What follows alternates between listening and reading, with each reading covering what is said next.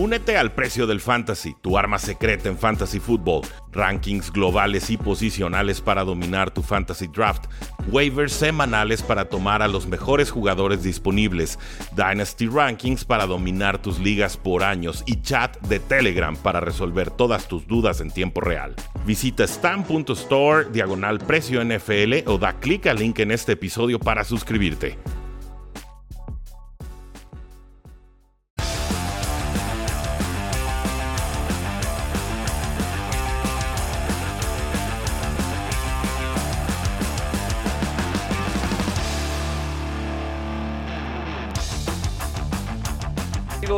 Programa más de Cuarto y Gol, donde la NFL no termina y nosotros tampoco. Yo soy Rudy Jacinto, me encuentran en Twitter como arroba NFL y acabamos de ver a los dos equipos que se estarán enfrentando en el Super Bowl de esta temporada. Por supuesto, los Cincinnati Bengals con la sorpresa ante los Kansas City Chiefs. Y por supuesto, los Ángeles Rams que por fin exorcizan los demonios que representaban el equipo de San Francisco y sus seis victorias consecutivas antes de llegar a este partido. Estamos transmitiendo en vivo. Gracias a todos los que nos están viendo en Facebook, en YouTube y en Twitter Live.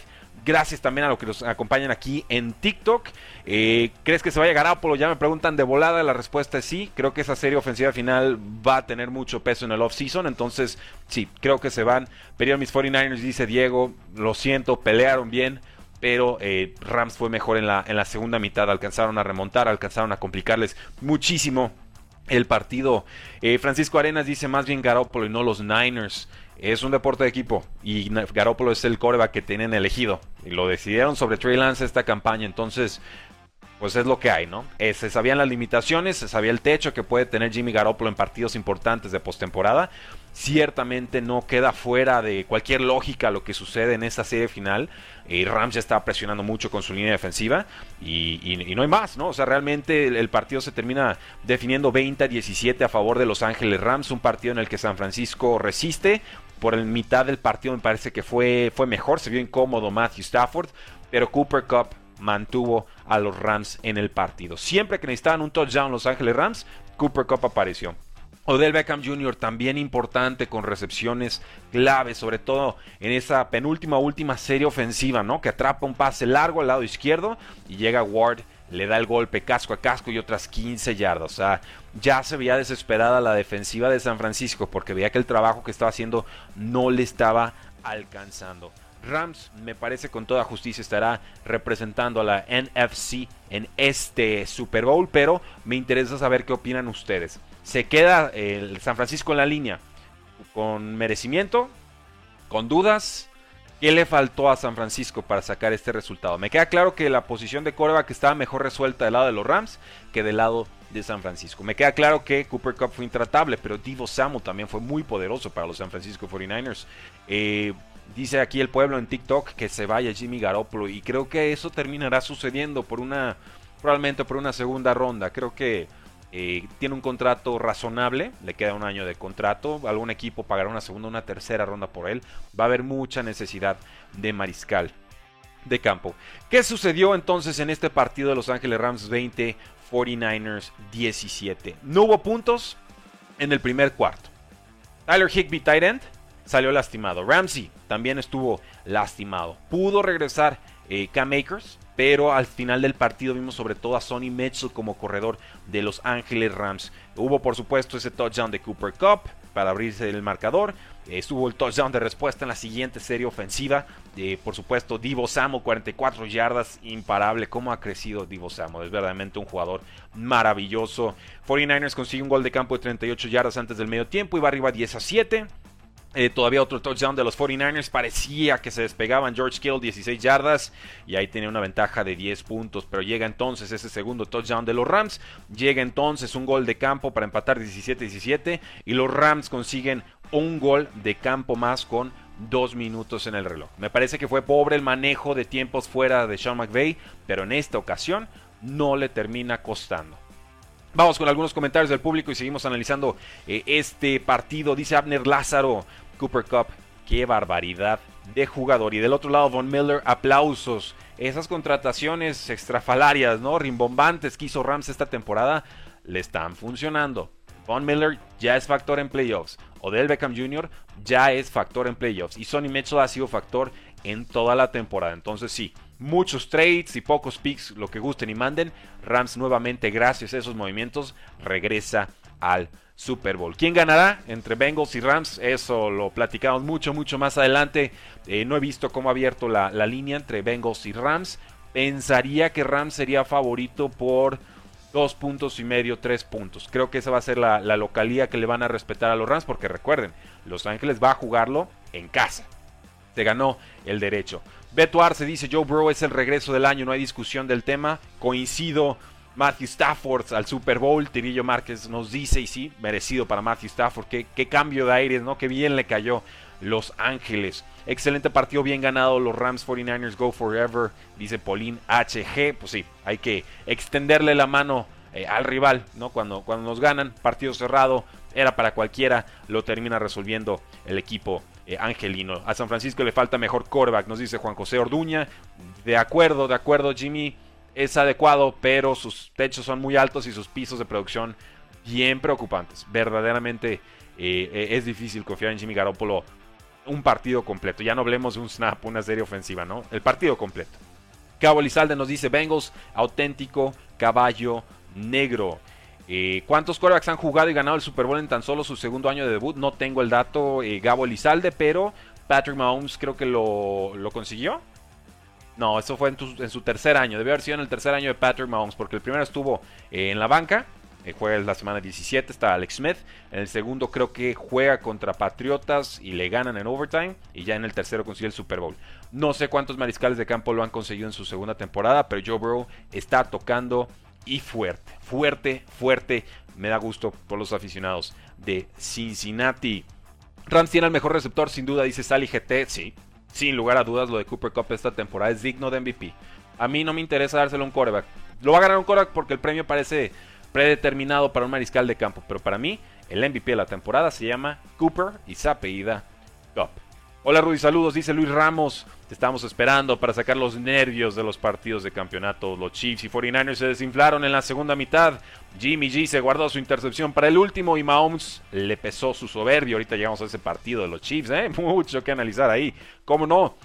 Ya era justo para Stafford, nos dice eh, Ever, Sánchez. Jaime, la bolsa de protección de San Francisco no fue buena en este partido, dice Sally. No fue tanta culpa de Jimmy G. Eh, así es, en esa última intercepción se ve muy presionado Jimmy Garoppolo. Tiene que tratar de escapar del bolsillo. E incluso el pase le da en las manos a su corredor. Creo que fue a Jamichael Hasty que le estuvo soltando pases por doquier. Le hace un ricochet, se va para arriba la pelota, interceptados, fin de partido. Entonces sí, muy desesperado Jimmy Garoppolo, pero incluso en esa intercepción me parece que le den la mano al receptor y, pues por lo menos que fuera pase incompleto, ¿no? No, no la levantes para ver quién te la puede robar. Entonces, eh, por ahí veo. ¿Qué actuación de Cincinnati merecía victoria? Dice Beto Mungía, de acuerdo. No veo dónde Bengals le gana a los Rams. Rams ganador del Super Bowl, dice oh sí, el Leitor. Ya empiezan los picks. Empiezan los picks del Super Bowl 56.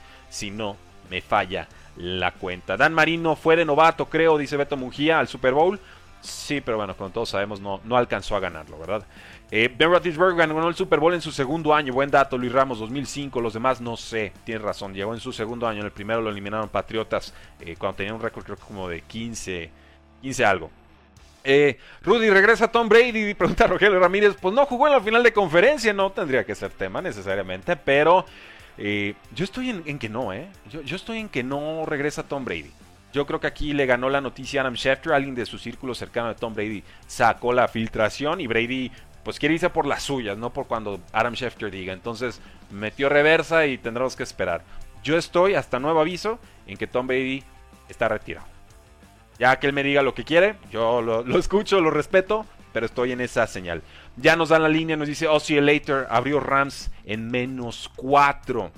Molly Line de menos 180 y 8. Ok, Rams favorito por más de un gol de campo en el Super Bowl 56 contra los Cincinnati Bengals. Habrá movimientos en esta línea, siempre lo hay, son dos semanas muy largas antes del Super Bowl, recuérdenlo. Eh, menos 4, yo creí que iba a abrir menos 3, pero bueno, evidentemente ve Las Vegas claramente favorito a los Rams. Algunas estadísticas de este juego antes de pasar al siguiente, Cincinnati contra los Chiefs, que fue brutalmente dramático, una, una historia de dos mitades por completo, por completo. Quiero hacer aquí recapitulación de Jimmy Garoppolo, 16 de 30 pases completados, 232 yardas, 2 touchdowns y una intercepción. Obviamente la intercepción en el peor momento. Divo Samuel, 7 eh, acarreos, 26 yardas. Por aire, 4 recepciones, 72 yardas y un touchdown. Brandon Ayuk importante cuando le marcaban más atención a Divo Samuel. Brandon Ayuk fue quien estuvo apareciendo. 4 recepciones, 69 yardas. Elijah Mitchell 50 por aire, otras 20 por tierra fue importante. El touchdown de George Kittle por supuesto. Y Joan Jennings empujando fuerte con las piernas para conseguir un primer down bastante significativo. Del lado de los Rams, Stafford 31 de 45 pases completados, 337 yardas, 2 touchdowns, una intercepción. Tenemos dos capturas también. Con Cam Makers, 3 acarreos, 48 yardas. No termino de verlo de todo el sano, aunque es muy meritorio que regresara a los playoffs. Sonny Mitchell, 10 acarreos, 16 yardas. Cooper Cup, 142 yardas, 11 recepciones, 2 touchdowns. Imparable. Y Odell Beckham Jr. supera la centena de yardas, 9 recepciones, 113 yardas. Con tanta lesión de alas cerradas, sobre todo de Tyler Higby, fue Blanton con 5 recepciones y 57 yardas con algunas eh, muy importantes para mover las cadenas, quien le estuvo ayudando al equipo de los Rams. Entonces me parece, me parece que los Rams con total justicia han llegado al, Super Bowl. Eran mi pick para esta semana. Sí lo hice con algo de duda. Evidentemente San Francisco era un, equipo que me había estado quemando mucho en esta postemporada. Había tomado primero a los Vaqueros de Dallas, después me había ido con los Green Bay Packers. Pero yo sí veía una plantilla más solvente con los Rams. Y además le daba localía y sentía que era el momento para que Rams pudiera dar ese pasito hacia adelante. La intercepción que dejó ir el defensivo de los 49ers cambió todo. Jugada clave. Después llega esa recepción larga de Odell Beckham Jr. con ese castigo de la defensiva de los 49ers. El gol de campo y se complica todo. La tenía. La tenía. Ni siquiera tuvo que estirar las manos. Era nada más dejar que la pelota le diera en el cuerpo. ¿no? La, la amarras, la corralas y probablemente era un regreso de 30, 40 yardas. San Francisco hubiera tenido control absoluto del partido. Pero evidentemente este juego tuvo muchos errores y este juego pues había que aprovechar esos, errores de los rivales. Rams llega hasta zona roja rival y es interceptado también con rebotes de pelotas muy dramáticos. Entonces no es solamente la que San Francisco deja ir al final del partido, que por supuesto pesa. También Rams dejó de hacer bastante en esa eh, primera mitad. Nos dice Alonso, Bengals gana el Super Bowl, ok. Los veo motivados, me da gusto. Echen corazones, echen shares. Gracias, gracias, gracias. Y pasemos entonces a este juego de Cincinnati contra los Chiefs. Creo que este dramático partido que se va a tiempo extra pues nos demuestra que el volado no lo es todo. Evidentemente, y yo mantengo, ganar el volado te da una ventaja importante. De alrededor del 10% sobre tu rival para ganar en tiempo extra. Es como el 58% eh, de las veces que ganas el volado, ganas el tiempo extra. Aquí lo gana Chiefs y termina perdiendo. Chiefs 24, Bengals 27. No hay forma de describir lo que acaba de suceder más que un colapso mayúsculo y una incapacidad no sé si de Eric viene mi coordinador ofensivo, o de Andy Reid, head coach, de sentar a su mariscal de campo y decirle, cabrón, cálmate. Alguien tenía que sentarse con Patrick Mahomes y decirle, no estás solo, no necesitas ser Superman. Tienes una línea ofensiva que es lo que no tuviste el año pasado.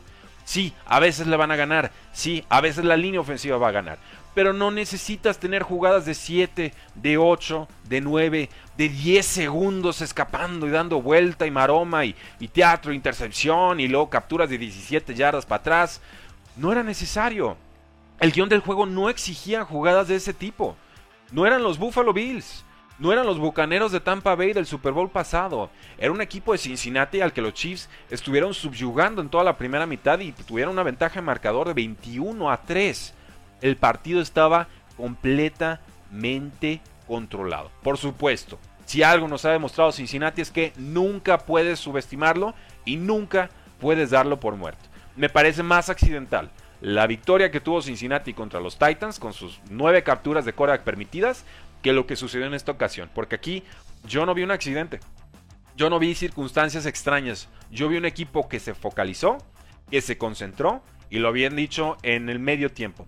Bengals es un equipo de segunda mitad.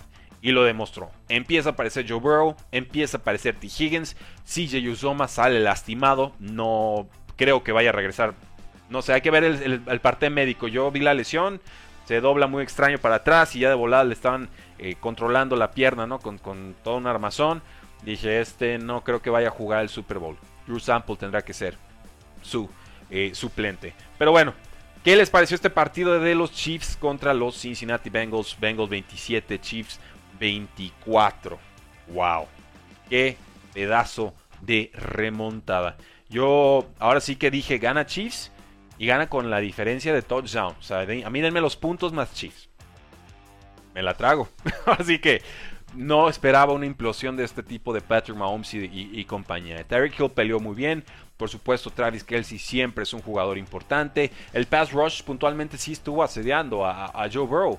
Pero encontraron soluciones en la segunda mitad. Eh, nos dice Gabo Elizalde, yo creo que los Kansas City Chiefs y el tema del volado, pues hay ahí teorías de conspiración y demás. La regla del overtime no va a cambiar, al menos no pronto. Lo hablamos cada año y cada año pasa lo mismo, que es nada. La regla del overtime, no, por alguna razón la NFL no la quiere cambiar. Malamente, a mí me gusta el overtime colegial, creo que se puede adaptar y aplicar a la NFL, pero si no lo proponen, si no lo buscan, si no lo piden y si no lo votan, pues difícilmente va a suceder, ¿no? Habrá junta de dueños, los mantendremos al tanto de lo que suceda, pero yo estoy en que no va a cambiar la regla porque la NFL se mueve a paso de tortuga con cosas que debería cambiar con la agilidad de una liebre. Vamos con algunas estadísticas, vamos con algunos resultados, vamos con algunos comentarios. Gracias a todos los que nos están dando follow. Juan, I see you, te veo, te veo. Gracias por, eh, por los corazones, por los shares, por darnos follow. Y por creer en el proyecto ya somos más de 5000 fans que están en el TikTok de Cuarta y Gol. Va que vuela esa cuenta. Súmense a tiempo, aprovechen. También aprovechen el código que tenemos con instabet.mx. Código Cuarta y Gol. Todo juntito, todo con letra. Cuarta y Gol en instabet.mx. Y con eso 500 pesotes para que la apuesten al deporte que ustedes quieran. No nada más al fútbol americano. ¿eh? Hola, nos dice Sonkai, bienvenido. Eh, ¿Qué onda con el corte de pelo para el video de Carlos Rosado? Pues sí, ya tuve que cortarme el pelo. es complicado esto del fondo verde con el pelo largo y afro. ¿eh? no, es fácil, no es fácil. Eh, ¿Estás de acuerdo en que Holmes y Andy Reid fueron soberbios? Perdieron por no conseguir puntos antes del medio tiempo. Ok, entremos en materia. Sí, sí vi sobrados a los Kansas City Chiefs. No me gusta hablar en esos términos porque realmente no creo que un rival que llegue a instancias de finales de conferencia llegue pensando que es infinitamente superior a su rival. Puede llegar motivado, puede llegar con una convicción de ser mejor, pero no sobrado. Y sí me parece por momentos que los Kansas City Chiefs jugaron sobrados. Y bien mencionan, esa última serie ofensiva de los Kansas City Chiefs antes del medio tiempo. Les quedaban más o menos 5 o 6 segundos en el reloj. Era para intentar un pase más rápido a zona de anotación. 3 segundos, no encontramos, hacemos el gol de campo y nos vamos tranquilos a vestidores. ¿Por qué? Porque los Chiefs iban a recibir el balón en la segunda mitad. Y eso es el punto clave, esa, zona ultra estratégica. Muy clave, los cuatro minutos antes del medio tiempo y los cuatro minutos después. Si tú controlas ese middle late, esos ocho minutos intermedios, más probablemente que no, vas a ganar el partido. Chiefs, sobrado, con mucha ventaja en el marcador, hace un pase a la izquierda, Mahomes tarda demasiado, eh, hace lo posible, lo mandaron a la guerra sin fusil, no había absolutamente nada que hacer ahí. Se acaba el reloj, Chiefs no consigue ni 7, ni 3, ni 1, ni nada puntos. Error SAS. Siguiente serie ofensiva, regresando de la pausa, 3 y fuera. Creo que fue un 3 y fuera, despejaron muy muy rápido. Entonces ahí es donde realmente Cincinnati se la cree. Los detuvimos antes del medio tiempo. Los detuvimos después del medio tiempo. Y ahí les voy, Kansas, porque tu defensa no es tan buena como me la querías presumir. Tu pass rush es rápido, tu secundaria es muy vulnerable, la voy a atacar. Y eso fue lo que estuvo haciendo Cincinnati todo el tiempo. Ahora, no fue un plan de juego perfecto de Cincinnati en la segunda mitad. A mí que me disculpen. A Zach Taylor le queda bien grande este equipo, ¿eh? Le queda gigante este equipo. Yo no veo en Zach Taylor un estratega.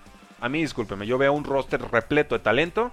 Un Zach Taylor que puntualmente ha de motivarlos, tenerlos alineados, pero no puede ser que todo el Twitter verso esté viendo lo que está sucediendo en el campo y los Bengals no ajustan. Vean de nuevo el partido. Casi todas las primeras oportunidades de Cincinnati Bengals era un acarreo y probablemente por el centro. Una y otra y otra y otra y otra vez. Y si hay algo que no te puedes permitir ser en la NFL, es predecible. Aquí Bengals sale con mucha suerte en el sentido de que le alcanza a sacar el resultado a pesar de que eran patéticamente predecibles. Ese primer down corriendo para uno o dos yarditas es down muerto. Este juego lo saca Cincinnati, sí, porque su defensa justa y presiona a Patrick Mahomes, pero sobre todo porque Joe Burrow es un monstruo de mariscal de campo que tapó todos los errores tácticos de, Zach Taylor en este partido. Meterle una carrera de uno o dos yardas y dejar a Joe Burrow con solamente dos downs para mover el balón y que te lo consiga. Eso es un mariscal de campo que merece estar en el Super Bowl. El head coach yo no sé, no quiero opinar demasiado, no estoy en el vestidor, no sé eh, cuál es el factor diferencial Taylor, pero a mí lo que me muestra táctica y estratégicamente en el campo me deja muchísimo que desear. Así como con Sean McVay hay que criticar todo el manejo de tiempos fuera, con Zach Taylor hay que criticarle y hacerle entender antes del Super Bowl que si corren todas en primera oportunidad, va a perder. Y va a perder feo porque este equipo los Rams no va a perdonar. Y a esa línea defensiva no le vas a correr con facilidad. Ese es el consejo que yo le podría dar a los Cincinnati Bengals. Este es el error crítico, el talón de Aquiles que alcancé a ver. Y pues ya está. Algunas estadísticas del partido. Vamos primero con los que perdieron. Patrick Mahomes, 26 de 39 pases completados, 275 yardas, 3 touchdowns, 2 intercepciones. Números que realmente no reflejan lo mal y pobre que jugó Patrick Mahomes en la segunda mitad. Tenían que sentarlo, tenían que calmarlo, tenían que explicarle que este es un deporte de equipo.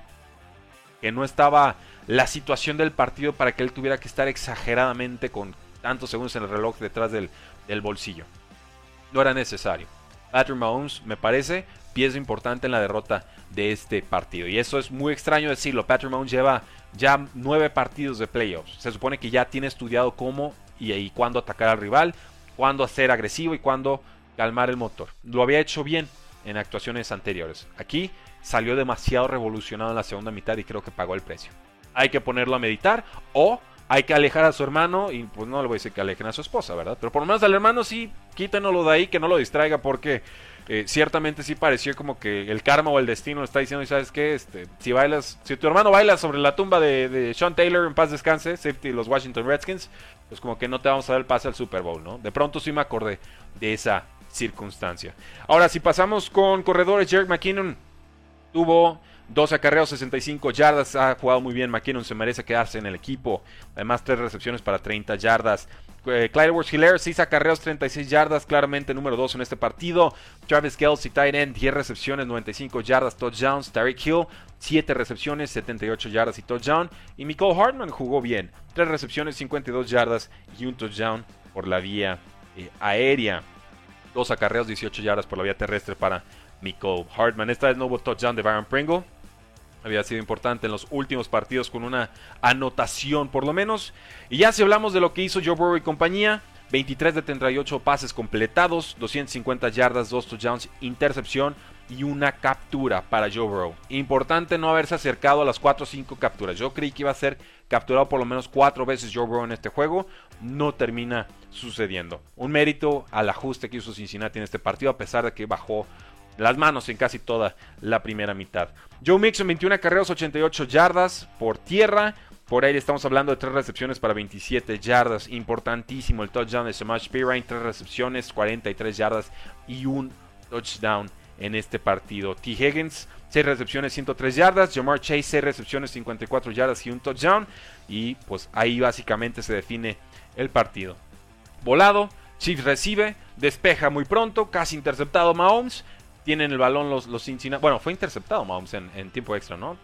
Y ya después Cincinnati avanza y con su pateador novato formidable, McPherson, que yo digo, este hombre no le tiene miedo a nada, gol de campo y ganaron. Y un gol de campo cómodo, tranquilo, relajado porque Cincinnati pudo recorrer cuantas yardas quiso en esa serie ofensiva mitad. José Luis Vela nos dice, para mí ajustó mejor después del medio tiempo bengalíes, clarísimamente clarísimamente. Y quizás ahí estoy meritando el trabajo de Zach Taylor. Algo habrá tenido que, ver en, esa, en ese ajuste del equipo. Pero yo insisto, si no hubiera estado corriendo en primeras oportunidades de forma tan obsesiva, eh, tan dogmática, no hubiera estado en esa situación tan, tan dramática al medio tiempo en el marcador. ¿Te sorprendió alguno de los resultados de hoy? Eh, bueno, me sorprende que Chiefs dejara ir una ventaja de 21 a 3. Eso ciertamente me sorprende. Me sorprende que un equipo de, de Chiefs eh, de pronto pareciera ese equipo de inicio de temporada, pero en la segunda mitad y después de haber funcionado también en la primera. Ahí obviamente eh, quizás pecaron de, exceso de confianza, lo llamaron soberbia algunos de los comentaristas aquí en, el, eh, en el programa y también en los comentarios de, la transmisión. Sí creo que pudo haber un exceso de confianza. Sí, sí lo, sí lo puedo ver. Sí, es un juego muy emocional, muy mental de pronto este. Sí, sí, sí creo que hubo. Ese fue el tema. Entonces, me sorprende la forma en la que Chiefs permite la remontada.